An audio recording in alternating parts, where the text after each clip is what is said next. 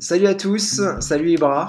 Salut Geoffrey. Comment ça, va, Ouais, ça va, tranquille. Content d'être là pour ce deuxième numéro de la télécommande. Bah ouais, on est là, toujours motivé. Toujours motivé. en forme. J'espère que vous allez bien. C'est le deuxième épisode de cette télécommande, votre nouveau podcast. Alors si vous n'avez pas encore euh, écouté le premier épisode qui est toujours disponible, je le rappelle, sur les euh, différentes plateformes d'écoute, le principe est simple, on part euh, soit d'un fait politique, d'une actualité, d'un fait média ou d'un phénomène de société. Et on, fait le parallèle avec la télévision, on, va décrypter ce fait euh, à travers le prisme de la télévision.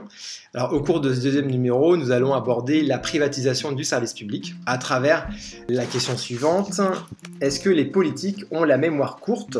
Alors, j'espère que vous êtes confortablement installés. Le deuxième épisode de la télécommande, ça commence maintenant.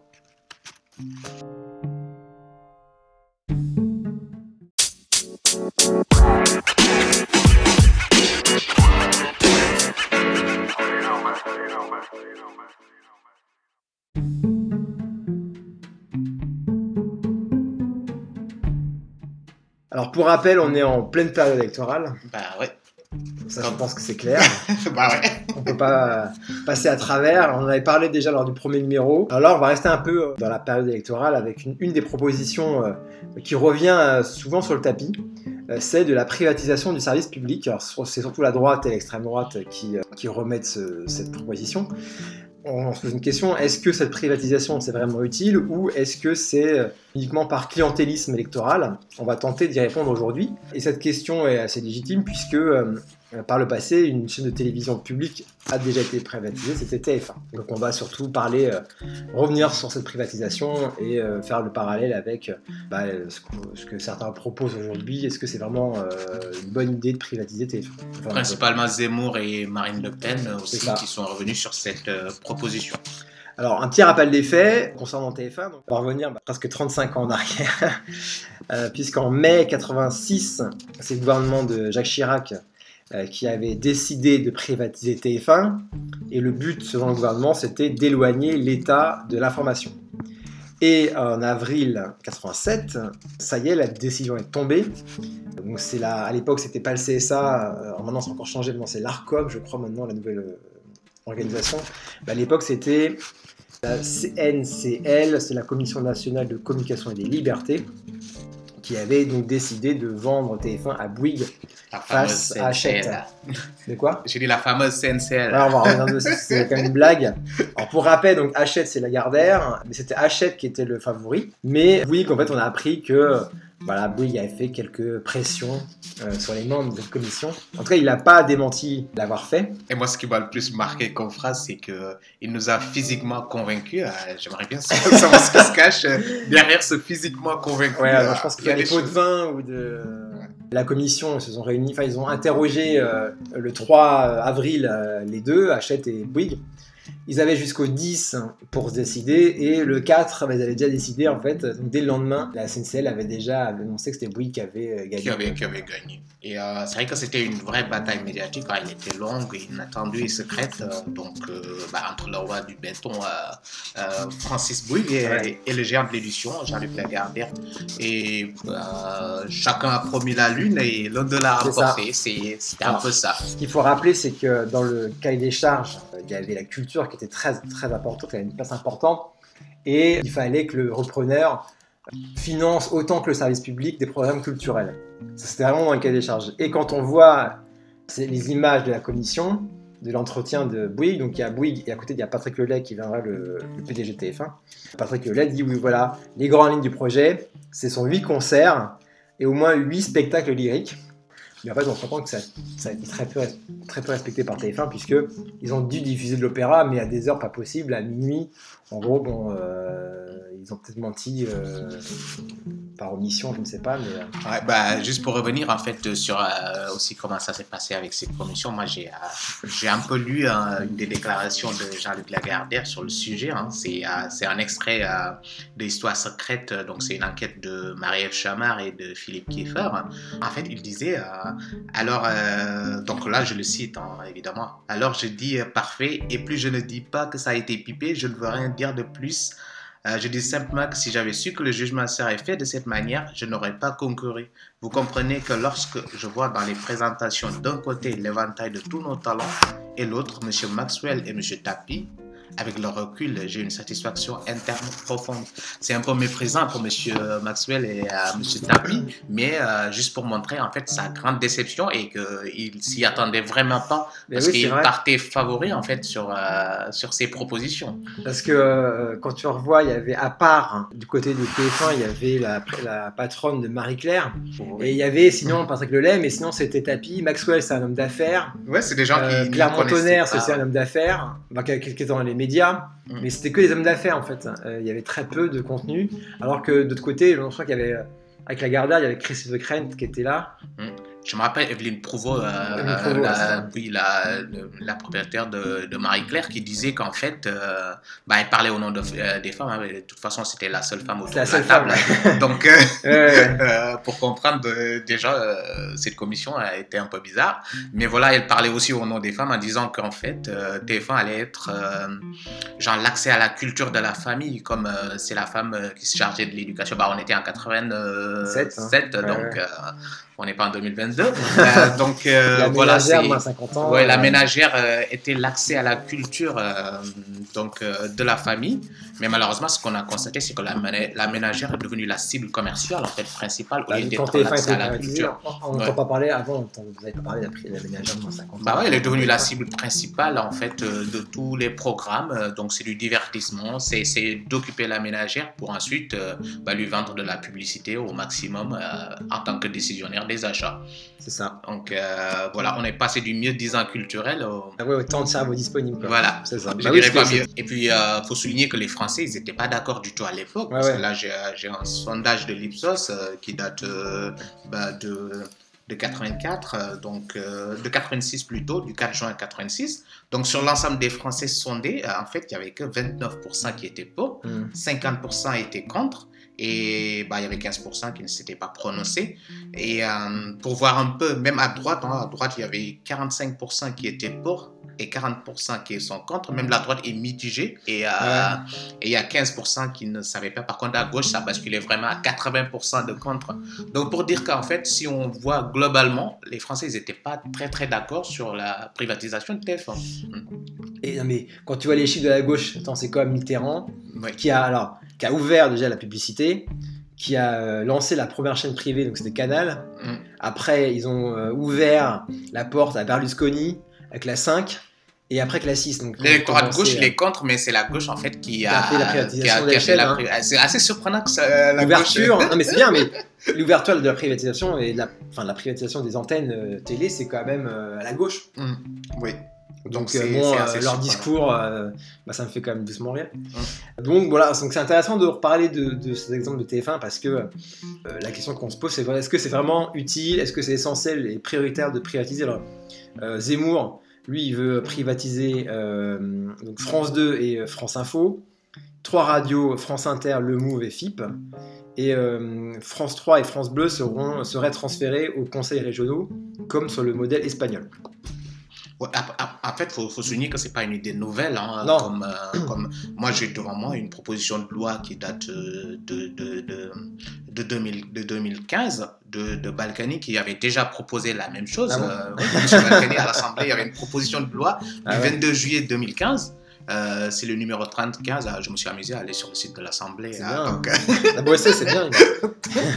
donc, euh, tu vois, il avait déjà fait cette proposition. Pareil, la privatisation des chaînes généralistes, ah euh, France 2 et, et France Info et euh, donc de garder les chaînes thématiques. Donc c'est en fait c'est pas une nouvelle proposition, il l'a fait. Il y a il y a le député aussi Son Forget qui l'a fait en, en, 2021 aussi. Ah oui, oui j'en sais. Oui, donc il a fait une proposition pareille. C'était en fait c'est la même proposition qui revient souvent, mais il faut se dire en fait dans leur proposition, moi je constate que c'est juste une proposition souvent démagogique en fait. Bien sûr. La faisabilité financière et euh, les aspects techniques ils sont ils sont pas là. Bah, il y a deux questions, c'est déjà l'argent. Parce que c'est moi, il dit oui, euh, il veut privatiser pour que le service public cesse de nous raqueter puis de nous cracher au visage. Parce que son problème c'est l'argent. Ça coûte 3,6 milliards d'euros. Alors évidemment, on lui compare ça avec l'administration pénitentiaire. c'est 3,3 milliards, mais le service public, c'est pas fait pour ramener de l'argent, en fait. Euh, ça apporte un service. Et il faut du service public. Et il faut, un service public. il faut un service public fort et il faut un, du privé fort aussi. Euh, mais les deux doivent exister. C'est pas, donc c'est pas un problème, d'argent. Alors évidemment, il y a, il y a la redevance. La redevance, c'est 138 euros par an. Par contre, ça, c'est une vraie question, la redevance. hein. Bah, qu'est-ce qu'on fait? Soit on met de la pub. Alors, moi, j'ai pris l'exemple de la BBC en Angleterre. euh, c'est la redevance uniquement. Il n'y a pas de pub. C'est à peu près en euros. Alors ça, c'était en 2010. C'était 145 livres. Ça, ça faisait en 2010 173 euros. Mm. Euh, donc c'est plus qu'en France. Oui. Mais euh, la BBC, elle est reconnue pour à à Sa l'international. production internationale. Pour parce les documentaires beaucoup, ouais. et plein de choses. Mm. La redevance, euh, qu'est-ce qu'on fait? Soit on veut plus de pub, mais on en a marre de la pub. Mais est-ce que tu es content de payer ta redevance euh, Bah non. à Bah non, Moi aussi, je me pose plein de questions hein, pour les programmes qui me sont proposés. Après, je vais pas jusqu'à euh, appuyer la suppression du Bah service non public. plus. Mais euh, j'ai vraiment envie que aussi le contenu soit amélioré hein, et adapté et que France Télévisions aussi s'autonomise de plus en plus financièrement, quoi, tu vois. Mais qu'est-ce qu'on fait alors Pour la redevance, c'est une question compliquée. Après, s'attaquer à la culture et au service public, c'est c'est un fonds de commerce électoral. hein. donc, Oui, oui, c'est sûr. Il est, c'est étonnant, d'ailleurs, euh, pour un mouvement qui se veut patriote, euh, je veux, je veux dire euh, les mouvements d'extrême droite, Ouais, souvent, ouais. qui se réclament patriotes, euh, en fait, de s'attaquer à l'effondrement du, euh, du soutien de la création française, en fait. Euh, euh, voilà, les enjeux euh, aujourd'hui traversent l'avenir de l'audiovisuel public. Donc, mais comme on a fait tout à l'heure, il faut questionner son financement. Ouais. Il faut questionner l'orientation de ces programmes, déjà avec le flux euh, du stream euh, de Netflix, euh, Ouais, de, ouais, ouais. de Disney euh, ou d'autres qui arrivent. hein. et il faut s'adapter. Mais sur, sur la, la, la création, c'est 420 millions d'euros par an France Télévisions quand même, et 60 millions d'euros pour le cinéma. Donc c'est quand même un coût euh, pour proposer, euh, en tout cas, des choses inédites. Après, oui, c'est, quand on regarde France Télévisions, c'est pas, Ouais. le contenu est pas quand même dingue quoi. Ouais, en fait, il faut, il faut renouveler son offre, son offre surtout auprès des jeunes, hein, Ouais. et ses développements numériques aussi, euh, surtout dans, dans l'horizon européen aussi. Ce sont, euh, voilà, ça mérite d'être abordé sérieusement et surtout pendant cette présidentielle. Je pense que c'est le moment d'en parler sereinement, euh, sans démagogie, hein, parce que là, c'est assez navrant en fait, la démagogie. Bah, le, le problème, c'est l'idéologie. On parle de Zemmour. Le, ça- l'audiovisuel public est à sens unique. Les Français le voient. C'est toujours de gauche. Bon, je sais pas pour combien de moment il a vu ça, mais bon, voilà. On devrait presque remercier d'être invité sur France Inter. Souligner que pendant longtemps, Zemmour, il a, il a siégé, siégé sur France 2. Bah oui. Ah, donc, Avec l'argent du service avec l'argent des Français. hein. Mais c'est vrai, en plus. euh, Je sais pas si c'était gratuit ou pas, mais, Mais il, non, non, était là tous les soirs. hein. Si, si, enfin, il a été payé par l'argent des Français, hein, Donc, indirectement. euh, Donc voilà, c'était. euh, Et Et puis, et puis euh, sur le papier de l'opinion aussi, c'est euh, parce que j'ai un peu vu euh, la journaliste qui a fait euh, l'interview, elle en a parlé. En fait, quand on lui a dit comment ça doit se matérialiser concrètement, il dit on en parlera après, Ouais, mais oui. on verra après. Euh, comme Bah, Il y, a, d'habitude, il y a on- 11 000 personnes quand même. hein. Il y a 11 000 salariés à France Télévisions. Bah ouais. Enfin, ça, radio plus télé. Qu'est-ce qu'on fait de 11 000 personnes Ils attendent la, la présidentielle et après ils chargent le boulot? Et on le vendra à qui pour faire quoi Bah, c'est euh, ça. euh, et c'est l'exemple de Bouygues. En fait, on a vendu Bouygues, on a vendu TF1 Bouygues sans savoir ce qui allait se passer derrière. Euh, Bouygues a repris les salariés, mais euh, est-ce que le repreneur de France 2, euh, est-ce qu'il va reprendre les 11 000, euh, enfin les 8500 personnes, je crois? Tu vires tout le monde, tu. euh, je sais pas. Bah, c'est ce qu'ils risquent de faire, hein, c'est c'est qu'ils vont, ils vont virer parce qu'ils vont. Ils n'assument pas, en fait. Ils n'assument pas de vouloir virer des gens. parce qu'il faut faire du chiffre. C'est vrai que pour faire du chiffre, bah, plus simple, c'est voilà, c'est c'est de virer, c'est de réorganiser, de, de revoir. Parce que euh, il y a certains programmes, on le sait, c'est c'est- c'est de- c'est des programmes de service public. Ils rapportent pas d'argent. Donc, euh, à un moment donné, si on est dans une logique capitaliste euh, rentable, bah, à un moment donné, il faut virer les gens, Bah, quoi. bien sûr. Et comment tu fais tourner ça sans salariés, sans, euh, sans personnel ou quoi C'est impossible. Ouais, c'est une vaste question. Donc, euh, ouais, mais c'est assez flippant de voir que c'est pas du tout préparé. les- Et puis moi, je- j'entends souvent aussi, euh, c'est un argument que je viens de, j'ai utilisé tout à l'heure aussi, hein, c'est euh, c'est, euh, c'est par rapport à Netflix, par rapport aux autres. Pour moi, l'offre euh, programmatique aussi, elle, euh, elle va continuer de résister. C'est comme quand le, quand le numérique est arrivé, Bien euh, sûr. on a décrété la fin du journal papier. En fait, ça n'a jamais été le cas. La fin de la télé, en fait, pour moi, c'est pas, elle sera pas d'aujourd'hui ni de demain. Non, la, la toujours- télé, elle va se, elle va se, elle Voilà, va elle va- s'adapter en fait. Donc c'est ça, c'est ça qu'on entend du service public, c'est qu'elle qu'elle continue d'exister et qu'elle continue de, de s'adapter, Mm. euh, surtout dans la production française et, euh, et adapter la production française au public aussi, d'arrêter de toujours produire les mêmes choses ou, euh, ou voilà. Arrêtez les séries policières. Et les Ça marche bien sur France 3 par contre. Ah, hein. ouais, ouais, ouais. Meurtre à Orléans et à Melun. Et arrêter les séries à la con à 18h, les téléfilms où mal- les acteurs jouent mal. Quoi. Ouais, bah ouais, bah ouais. Après, il Ouais, faut, mais- euh, faut, le, faut le remplacer par d'autres, donc il faut investir dans, le, dans la production. Il faut, euh, euh, il faut investir dans la Il production. faut et- oser un peu parce que arrêter Ouais. de, de- de faire des trucs trop simples. Enfin, c'est, la, la télé tombe dans la facilité euh, trop. euh, mais comme le privé, hein. Mm. À force d'adapter des séries américaines, machin, c'est, insupportable. C'est, ouais, ça, ça, ça- Après, on s'étonne que les gens regardent plus la télé. ouais, bah, parce que les, euh, en fait, si tu retrouves les mêmes choses et en mieux Bah, ailleurs, bah oui. bah tu regardes plus en fait. Donc il doit se différencier. C'est ça. Pour moi, le, le service public, c'est plus dans ses, euh, dans ses émissions, parce qu'aujourd'hui, il n'y a plus de très grandes émissions euh, dans le service public. Voilà, je ne suis pas défa- défenseur de Patrick Sébastien, mais, mais, mais au moins, à une Non, époque, je ne ferai pas d'imitation. mais à une époque on a eu euh, des grandes Ouais, émissions de divertissement. Aujourd'hui, même TF1, il galère à mettre en place des grandes émissions de divertissement Ouais, où ça marche pas, où les gens, ils en peuvent plus des télécrochets, où, euh, ça. où les gens, où tout le monde chante bien, tout le monde est beau, tout le monde est gentil. euh, Je pense que service public doit se renouveler, clairement. et ils ont les moyens de se renouveler. C'est ça qui est dommage, en fait. C'est qu'il y a la possibilité, en fait, euh, de se renouveler. Moi, je serais heureux de payer une redevance pour qu'on me propose des, euh, des belles choses, en fait, de, de belles émissions ou, euh, ou des séries ou des Ah ouais. téléfilms ou des créations, quoi. Maintenant, faut, faut pas, faut calculer qu'en plus de la redevance, bah, on continue de payer nos abonnements pour les Ouais, autres. bah, ouais. Donc du coup, le, tu vois, le, on se retrouve, le téléspectateur ou le contribuable, il se Bah, retrouve à payer deux fois en fait Et on Donc euh, si le service public nous offrait plus, bah, On nos on, Netflix, serait très hein. heureux de payer notre hein. Surtout c'est pour voir 10% sur Netflix, quoi. Enfin, il y a un problème. Oui, il y a un problème. Donc comment ils n'arrivent pas à capter la création française? En fait, on a tous souvent envie, en fait, quand on est sur Netflix ou quand on est sur YouTube, des fois on revient sur la télé pour voir ce qu'il y a aujourd'hui. On, Ouais, on ouais. a tous cette habitude, en fait. Et donc, Ah je pense rien, que euh, des fois tu te dis, mais il n'y a rien. Tu retournes Ouais. sur Netflix ou tu retournes sur YouTube euh, rapidement. Donc euh, voilà, alors si on devait conclure, est-ce qu'on dirait que les politiques ont la mémoire courte? Je pense que oui, Oui, comme souvent. clairement. On oublie même les remords du gouvernement de l'époque après, après la privatisation de TF1. Ils, ils se sont mordés les doigts en fait. Bah oui, bah oui, c'est Ils ont mais en fait, ils nous ont floués. euh, euh, Bah Je pense que François Léotard, qui était ministre de la communication à l'époque, il a dit, mais euh, en fait, nous on, pensait, on pensait bien faire, mais Mais ils sont drôles, ils devaient s'attendre à quoi Un manière du bâtiment qui vient dans le, Mais dans le visuel, mais euh, à un moment donné, tu te, c'est tu te poses hein. des questions, quoi. Ouais, il va ouais. faire quoi de... une chaîne privée, c'est pour faire de l'argent. hein. Bah Ils voulaient des jeux, des, des trucs qui rapportaient de l'argent. euh, Bah oui, mais c'est ça qui l'intéressait, en fait. Personne n'y croyait à la culture. hein, euh. C'était, c'était rapporter de l'argent, en fait. Après, c'est Euh, bien, c'est bien vu. de Enfin, TF1 a bien joué. Oui, ils ont bien fait. Enfin, ils ont bien joué.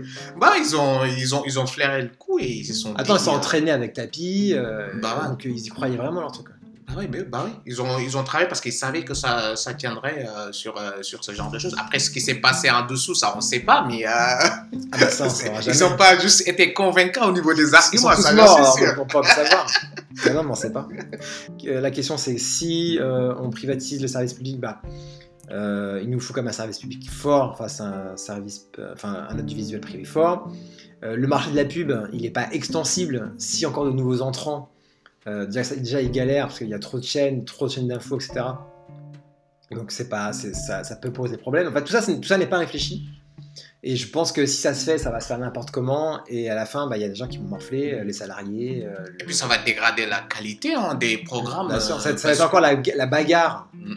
entre la chaîne privée. Là, tu as TF1 et M6 qui, vont, qui veulent se mettre ensemble, mais euh, on peut pas encore avoir un, un- un acteur privé sur le hertzien, c'est pas possible. Ouais, de toute façon, le téléspectateur, il va devenir juste, euh, voilà, il va devenir une cible euh, qu'on essaie de capter par des programmes dégradés au niveau juste de la qualité, parce que voilà, il faut que ça, ça attire le plus de téléspectateurs pour vendre de la pub, donc ça, ça deviendra l'élément essentiel. C'est pas la, Et- c'est pas la solution. c'est pas la solution parce que la télé aussi, elle a une mission d'éducation, elle a une mission de d'apporter la culture surtout pour les classes populaires. Il y a Bien des sûr. gens, il y a, il y a certaines C'est bien ce que fait. euh, euh, Culture Box.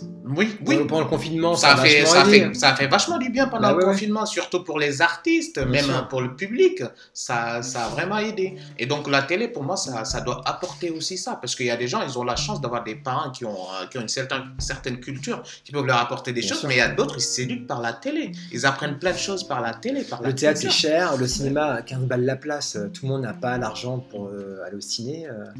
Donc euh, non, non, C'est un accès important à la culture et il ne faut pas qu'on l'oublie. Euh, Il ne faut pas que le côté financier et le côté euh, mercantile prennent le, dessus sur, euh, sur C'est l'essentiel. clair. Oui. Donc en tout cas, donc non, clairement c'est pas une bonne idée. Messieurs les politiques, c'est très bien de revoir vos, euh, Révisez vos copies. hein. idées et re- regardez ce qui s'est passé dans, le- dans le, dans, le, Ouais. dans le passé. L'histoire, ça sert à ça. Toujours. Ne pas répéter les mêmes erreurs. Mais en politique, on aime répéter les mêmes erreurs souvent. Et après on se rend compte c'est trop tard. Euh, donc bah voilà, Euh, bon bah on a bien, on a bien parlé de ce sujet en tout cas. C'était très intéressant. Ouais, avec beaucoup de plaisir. hein. Ouais, on s'amusait à regarder encore les archives, les, les JT de l'époque, etc. Ouais. Donc c'était vraiment bien. Euh, bah voilà, c'est la fin de ce deuxième épisode. Merci Ibra. Merci Geoffrey.